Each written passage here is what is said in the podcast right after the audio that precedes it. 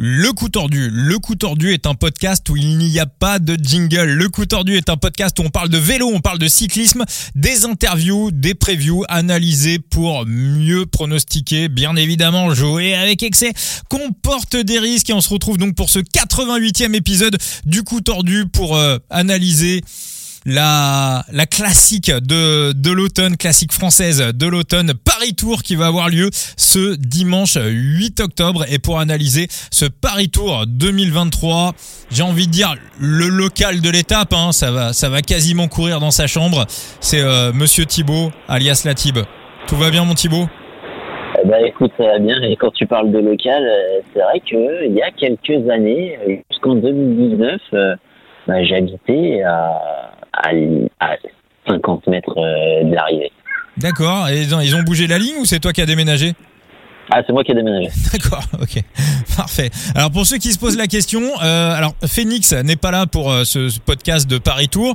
Il est pas contrarié par rapport à l'épisode précédent où on a réalisé le Tour de Lombardie, où on peut dire ça a été l'épisode le plus tendu de toute l'histoire du coup tordu. C'est juste que quand on a terminé l'enregistrement du podcast, donc de l'épisode 87, euh, dans les 30 secondes qu'on suivit, il avait plus de voix du tout. C'était euh, c'était terminé. Il a une bonne laryngite, notre ami Phoenix, notre ami Enzo.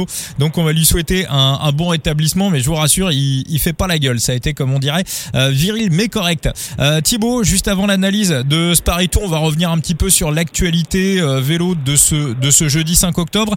déjà, ce qui s'est passé du côté de, de Grande Piemonte en Italie avec la victoire d'Andrea Baggioli et bah, mine de rien, une course qui pourra avoir des conséquences dramatiques pour l'équipe de France aux prochains Jeux Olympiques.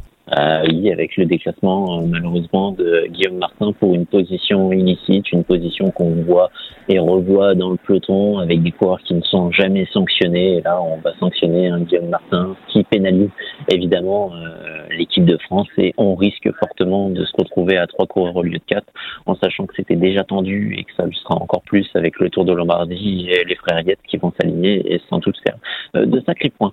Oui, parce qu'on rappelle, hein, c'est euh, le nombre de points UCI pays par pays qui définit le nombre de coureurs euh, présents sur euh, la start list à la course des Jeux Olympiques, donc en 2024 à, à, Paris. On pourrait se dire, on est à domicile, on peut avoir un petit avantage, et bah pas du tout. C'est soit 3, soit 4 coureurs. On était plutôt parti pour en avoir 4 et bah là on va en avoir que 3. Donc comme dirait Thomas Buckler, comme il l'a dit dans Bistro Vélo, bah mine de rien, on va amputer 25% de l'équipe, donc on risque de se retrouver seulement avec 3 gars pour les Jeux Olympiques. du côté de la fusion Jumbo, euh, Lotto, Soudal.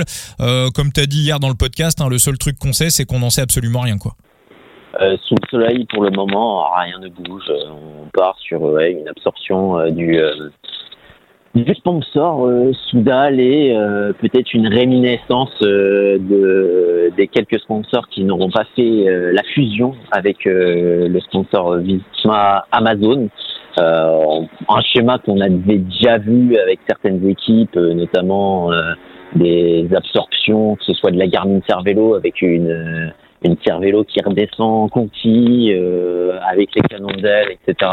Donc, euh, pas, pas forcément un schéma euh, souhaité, mais on aurait la survivance du sponsor Quickstep qui désire quand même continuer l'aventure et être sponsor principal. Bon, on va suivre euh, tout ça bien évidemment dès qu'il y aura des infos officielles, s'il y a une grosse fusion qui s'annonce et dès qu'on connaîtra un petit peu les, les transferts, ben on fera. Déjà, je pense qu'on aura une grosse idée à peu près de comment ça va se passer et surtout les grandes lignes, surtout au niveau de Remco euh, à partir de dimanche euh, au vu euh, de son alignement sur le Tour de Lombardie.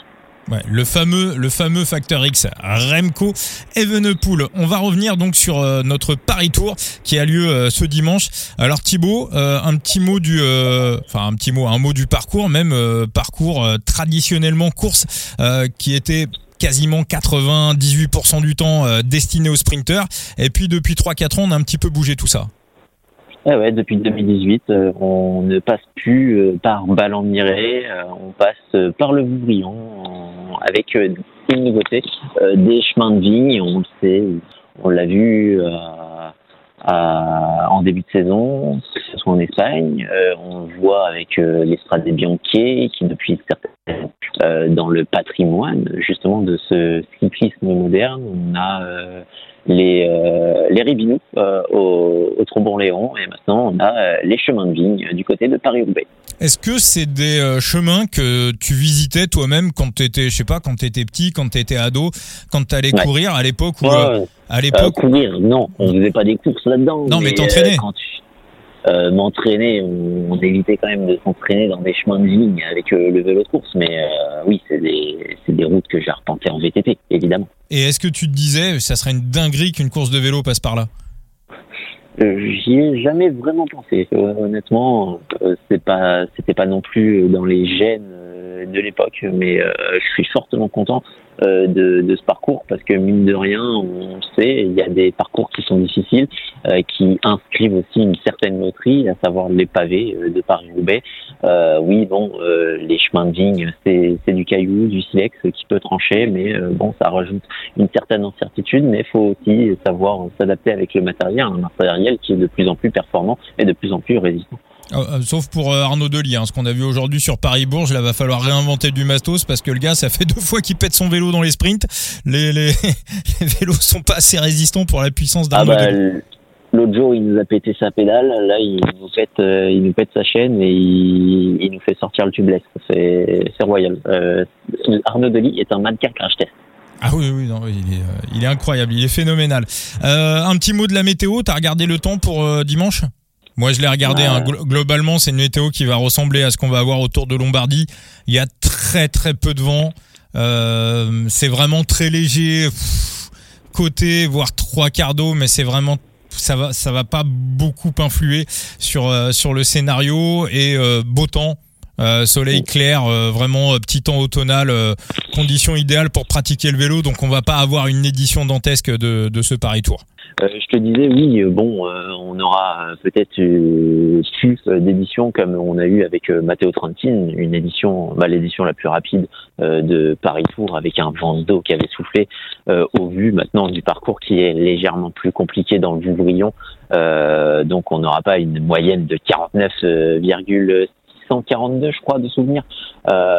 mais c'était monumental, hein, que ce soit chez les espoirs ou chez les pros ça n'avait pas débranché, c'était une moyenne de folie. Et chez les pros, c'était du coup, euh, comme je le disais, Matteo Cantini qui s'était imposé euh, sur l'avenue Grandmont.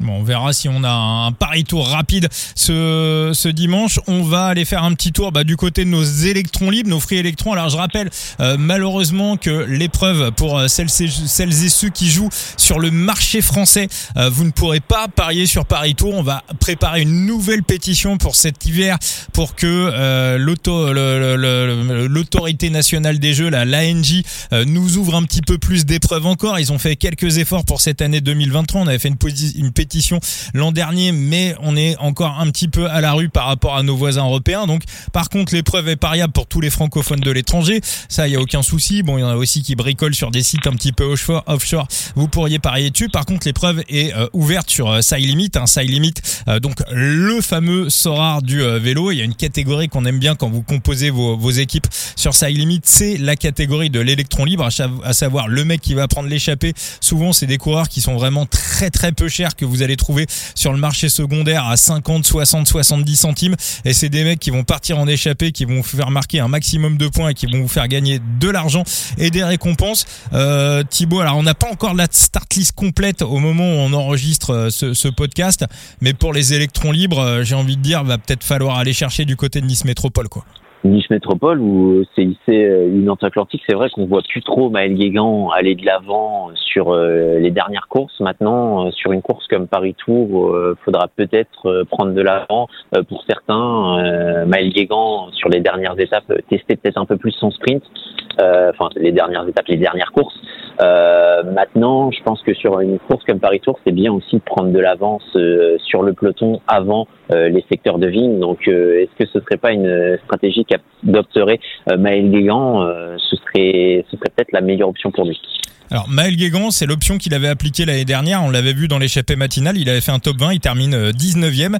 Euh, après, alors Maël Guégan, moi je l'avais euh, donné pour euh, Side Limit. Je l'avais choisi comme leader sur le Tour de Vendée parce qu'il avait fait deux top 10 euh, au sprint et vu que bah, Pierre Barbier, je sais pas trop ce qui se passe, mais alors là il a annoncé sur la préliste du CIC Union Atlantique, mais ça fait trois mois qu'il a pas couru avec Nantes alors qu'il est pas blessé. Donc voilà. Bon, après il y a peut-être des trucs qui nous regardent pas. Bon, ça fait un peu chier parce que moi j'aime beaucoup Pierre Barbier j'aime beaucoup Anthony Ravard et bon visiblement euh, visiblement ça matche pas. Donc euh, donc euh, donc voilà. Donc bon j'espère que que, tout va bien malgré tout. Donc voilà on a du côté de Nantes on a Emmanuel Morin qui est blessé. Donc on n'a pas on a on n'a pas Morin au, au sprint. Et on a des mecs rapides hein, Rasmussen enfin Pedersen Rapsus Pedersen ça va quand même relativement vite donc Maël Guégan avait signé deux top 10 et donc il y a Thomas Kalash qui aurait dû être avec nous ce soir dans le podcast, mais il a eu un, il a eu un empêchement qui était euh, présent dimanche dernier sur le Tour de Vendée et qui avait été un petit peu discuté euh, dans les bus avec le CIC Nantes Atlantique et Maël Guégan lui avait dit bah, qu'il visait le top 3 au sprint sur euh, le Tour de Vendée et il s'est cassé la gueule. Il y a eu une chute à l'arrivée du Tour de Vendée à 3 km de l'arrivée et donc Maël Guégan était dedans. Il dedans, il termine 67e. Donc je ne sais pas, il est, il est sur la préliste de Paris Tour, mais je suis pas convaincu qu'il soit, qu'il soit dans l'équipe, dans l'équipe type. Alors quelle sera la stratégie du CIC Nantes Atlantique? S'ils mettent un sprinter, ouais, effectivement, stratégie d'anticipation, c'est euh, c'est pas c'est pas idiot. Maintenant, ouais, le mec qui prenait toutes les échappées, c'était Maël. Sinon, du côté des Niçois, bah, la rivale Varsovie a, a fait sa première échappée. Le Luxembourgeois qui va quitter l'équipe a fait sa première échappée aujourd'hui sur Paris-Bourges. On a Paul Henquin qui arrête pas de qui arrête pas de sortir en ce moment. Et puis on a du euh, Narbonne Zuccarelli ou Damien Girard qui prenait beaucoup beaucoup d'échappées en début de saison. Je sais pas s'il a prévu de s'échapper, mais en tout cas, il faudra faire un choix. C'est des coureurs dont les cartes sont euh, bah, sont en vente sur sur Side Limit. On peut les posséder.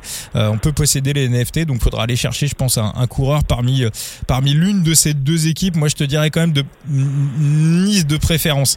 J'ai l'impression que du côté de Nice, on va plutôt venir en chasseur d'étape, et du côté de Nantes, on peut avoir quelques coureurs qui peuvent ambitionner un très très bon classement à l'arrivée. Bah, sinon, tu prends Paul Henquin. Si tu as un peu plus de réticence du fait de la chute de, de moi, ça me, ça, me, ça me plaît aussi.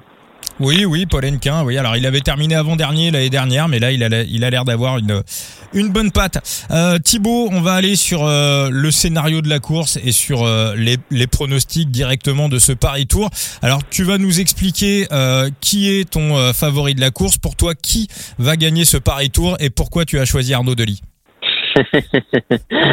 ah, ça aurait pu, hein, ça aurait pu, mais est-ce que cette bestiole euh, va aller scorer euh, du côté de Tours euh Ah bah avec les chemins de vie, on ne sait jamais, cher Vincent, rien n'est inscrit dans l'arbre. Arnaud Denis est dans une forme phénoménale, mais est-ce que, est-ce que, est-ce que je me dirigerai vers lui? Non, pas forcément. après, oui, c'est un terrain qui peut être à sa mesure, mais au vu de comment il malmène son matériel, va, va falloir que le matériel survive au chemin de vie. Euh, non, bah, c'est assez traditionnel maintenant, on sait, hein, ça se joue dans ces chemins de vigne du côté de Paris-Tours et euh, surtout bah, dans, dans la vallée Chartier. La vallée Chartier qui est vraiment connue euh, dans le département et la région quand on, euh, du côté des amateurs, on organise le championnat, que ce soit départemental ou régional, euh, on passe euh, en général du côté de Vernou et du côté de Vernou, on, inclut euh, la vallée Chartier. Donc non, c'est c'est sans doute le secteur relativement assez décisif avant de rentrer dans Vouvray et dans Roche-Corbon pour rejoindre Tours son agglomération et évidemment sa fameuse euh, avenue, avenue qui est maintenant euh, forcément rabotée du vu, au vu des travaux du tram. D'accord, la fameuse avenue de Gramont. Exactement. Ok. Euh, bon, on va faire quand même un petit tour de la start list et des favoris. Alors moi j'ai vu quand même que l'année dernière Roger Adria avait fait top 20 sur Paris Tour. J'étais quand même hyper surpris, mais on débarque avec Roger Adria de la Ken Pharma qui va euh, qui va signer à la Bora. On a aussi Igor Arieta euh, qui est là. Alors pareil, je comprends pas pourquoi la Ken Pharma le fait venir et je comprends pas non plus pourquoi UAE l'a signé en World Tour pour la saison prochaine. J'ai regardé ses résultats cette saison. Alors est-ce qu'on mise sur un potentiel? Euh, Mais quand on voit le niveau des, des, des UAE, euh, on l'aurait pris dans la conti du AE, j'aurais compris, mais directement au World Tour, euh, j'avoue qu'il y a quelque chose qui, m'échappe. Alors on a probablement un plan du côté de chez Gianetti et de chez Machin, un plan que je n'ai pas. Euh, donc Arnaud Delis du côté de la de la Loto. Attention, attention au Uno X, on a Soren Warenschold, on a Rasmus Tiller euh, qui marche très très fort en ce moment. Les deux du côté de du côté d'Israël, bah Tom Van Asbrook aussi, ça c'est plutôt pour du top 10, mais je pense que c'est un parcours mec un peu parce que Paris Tour c'est quasiment devenu une Flandrienne hein, pratiquement. Euh, Soren Krak Andersen qui est plutôt pas mal en ce moment chez Alpecin. À voir comment Cadem Groves également peut se comporter sur ce type de terrain. J'avoue, j'en sais rien. Est-ce que Jordi Meus peut aussi réussir quelque chose? Il... Je sais pas. Je sais pas. Du côté de chez AG2R, bah, on a vu Benoît Cosnefroy qui a déjà fait du top 3 sur Paris Tour. Pourquoi pas Franck Bonamour qui peut revenir sur une fin de saison? Il avait aussi fait un podium. Euh, à la Cofidis, bah, Brian Cocard avec la chute qu'il a eu sur Paris-Bourg, je sais pas s'ils vont l'aligner. Euh, je crois qu'il est tombé juste après l'arrivée. Euh, donc voilà, en gros dans les, euh, en gros dans les grands, bah, Christophe Laporte, hein, puis la Jumbo Visma bien évidemment qui est présente, et puis Arnaud Desmar aussi qui vient d'enchaîner deux victoires à la suite, et on sait que que Nono, Arnaud Desmar, bah, dès qu'il commence à dès qu'il commence à claquer, généralement il enchaîne. Toi, est-ce que dans tous les coureurs que j'ai cités, il y a ton favori? Euh, survolé vite fait. Bah, moi, mon favori, c'est Christophe Laporte. Ah oui, mon cher Vincent. D'accord, d'accord. C'est Christophe, Christophe Laporte. Euh, bon, euh, on le sait, hein, Christophe Laporte, c'est un terrain qui a sa mesure, on connaît sa forme, on connaît euh, euh, tous les résultats autour de son équipe et aussi on sait qu'il a un certain passé euh, de cyclocrossman. Il me semble que sur les quelques dernières années, il a eu aussi quelques ennuis euh, dans certains finaux. Donc euh, euh, il est temps pour Christophe Laporte de, lever les bras du côté euh, de Tours. Et... Eh ben, écoute, moi, je vais me diriger sur une victoire d'Arnaud Delis euh, et peut-être même une victoire d'Arnaud Delis en solitaire, parce que pour moi, ça, c'est c'est complètement taillé pour lui. Hein. Si encore une fois le matériel arrive à tenir ce genre de petites bosses, de petites ascensions, euh, ça ressemble quand même un peu au chemin pourri qu'il a autour de chez lui en Belgique, euh, des, petits talus d'une à deux minutes. Euh, pour moi, ça reste le, le gros favori de cette course. Encore une fois, après, il faudra regarder les cotes. Mais pour moi, Arnaud Delis, ça me paraît pas mal. Et du côté des outsiders, euh, Thibaut, moi, il y en a un qui me plaît énormément qui est pour moi le coureur français de cette fin de saison.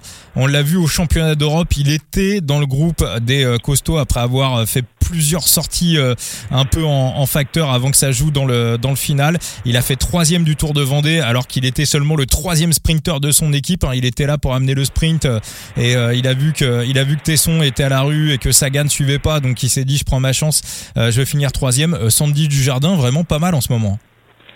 Ouais, ouais, pas mal. Non, franchement, euh, honnêtement, euh, j'aime bien. C'est un, c'est- pas un coup tordu euh, dans l'absolu, mais c'est un petit coup de maître, on va dire. Donc voilà, donc Sandy du Jardin que je surveillerai plutôt pour euh, pour les match-up. Donc on résume hein, Thibaut, donc pour toi en sec, ça sera la victoire de Christophe Laporte. Ouais, je pense.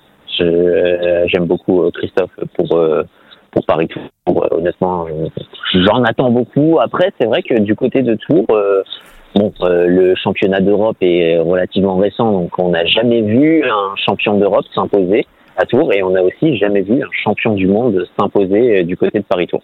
Pendant longtemps, Mathieu Van Der Poel était annoncé sur ce Paris Tour et puis bon, finalement euh, il y a quelques semaines, il a il a stoppé sa il a stoppé sa saison. OK, très très Hein Pourquoi Pourquoi tu me fais ça Non Pour- mais pourquoi tu non, me- alors, alors, tu- Thi- non. Thibaut, moi je pense non, que non, non, non, Non, je pars, je. Ah non, non alors, Thibaut, on va être, on va être, on va être sérieux. euh, 30 secondes. Euh, euh, toi, tu, tu vas donc aller. Tu, alors, tu vas ou pas euh, au Lombardie finalement? Non, non, euh, j'ai- mon ami qui se désiste, il a une autre mission, donc euh, je vais rester tranquillement chez moi et puis on va profiter le lendemain de. de, de. Bon, moi, moi, je vais essayer de le faire. Je vais regarder un petit peu mon planning et mon agenda. Là, la saison va s'arrêter euh, dans, dans, dans quelques jours. Euh, c'est une idée que Chat Noir m'avait, Chat Noir euh, du, du coup tordu m'avait, parce que le coup tordu c'est tous ensemble. Voilà, nous sommes, je suis, vous êtes le coup tordu. Et donc Chat Noir qui m'avait soumis l'idée un petit peu d'essayer un jour de, de se rassembler, de se voir entre entre entre suiveurs, entre fans de vélo. Et pourquoi pas, pourquoi pas essayer de se caler ça sur une cyclo, une cyclo, n'importe quoi, un, un cyclo-cross pas une cyclo, hein, un cyclocross euh, pendant l'hiver. Donc je vais je vais checker un petit peu le, le calendrier. Euh, voilà, essayer de trouver un point. Euh, qui sera un petit peu central. euh, voilà, je sais pas, sud de la Belgique, ça peut être pas mal. Je sais qu'il y a énormément de Belges qui sont dans le coup tordu. Alors, un endroit où on est, voilà, on pourrait se retrouver, on pourrait aller assister, euh, on pourrait aller assister tous ensemble. Donc vous, bien évidemment, amis auditeurs du, euh, du podcast, euh, euh, toute la communauté, ça serait sympa. Voilà, d'essayer de se retrouver cet hiver euh, sur euh, sur une cyclocross. Et en plus, je pense que vraiment, euh, pour le coup. Euh, les cyclocross, euh, c'est beaucoup plus sympa à voir. Alors c'est payant évidemment, mais je pense que c'est beaucoup plus sympa à voir qu'un peloton qui passe, qui défile même sur des courses en circuit euh, où euh, ça va dans tous les sens. Là vraiment, je pense que si on a envie de profiter des coureurs, si on a envie de profiter d'un beau spectacle, je pense que une cyclocross c'est parfait. Et donc pourquoi pas essayer de se caler une date où il y aura Mathieu Van Der Poel. Je vais regarder ça. Je le garantis pas à 100%, mais je vais essayer d'organiser ça et de, de vous donner une date. Et voilà pour ceux qui seront disponibles, évidemment, on vous accueillera. J'essaierai de choper quelques quelques places euh, en fonction des en fonction des budgets. Voilà, je vous tiendrai au courant si ça se fait d'ici à la fin du mois d'octobre. Voilà Thibaut, ça te va? Ah, je suis chaud. Bon, eh ben, très très bien. On se retrouvera autour d'un cyclocross pour euh, pour euh, manger des frites et boire des bières avec modération. Voilà mon Thibaut. Modération, je le, je le laisserai bien où il est. hein. D'accord. Au moins modération, ça sera pour les frites. Faudra. euh, Ah non, non, non, ça c'est pareil. C'est l'hiver, euh, frites, raclette, mitraillette. Euh, faut y aller. Bon, mais en tout cas, en tout cas, si on se le fait pas cet hiver, on se le fera, euh, on se le fera à un moment donné, parce que c'est vrai que l'idée du, euh, l'idée du copain chat noir, elle était vraiment très très bonne. Merci Thibaut pour ce coup tordu, et puis on va se retrouver bah, très rapidement pour un nouvel épisode. Pas de souci. Allez, ciao, Ciao ciao. Thibaut, ciao ciao. Et puis je rappelle hein, que vous pouvez suivre Latib sur euh, son compte Twitter, euh, Latib donc euh, sur Twitter. Et puis vous pouvez euh, vous abonner à tous les réseaux sociaux du coup tordu. On est présent sur TikTok, sur Facebook, sur Instagram et euh, bien évidemment sur Twitter.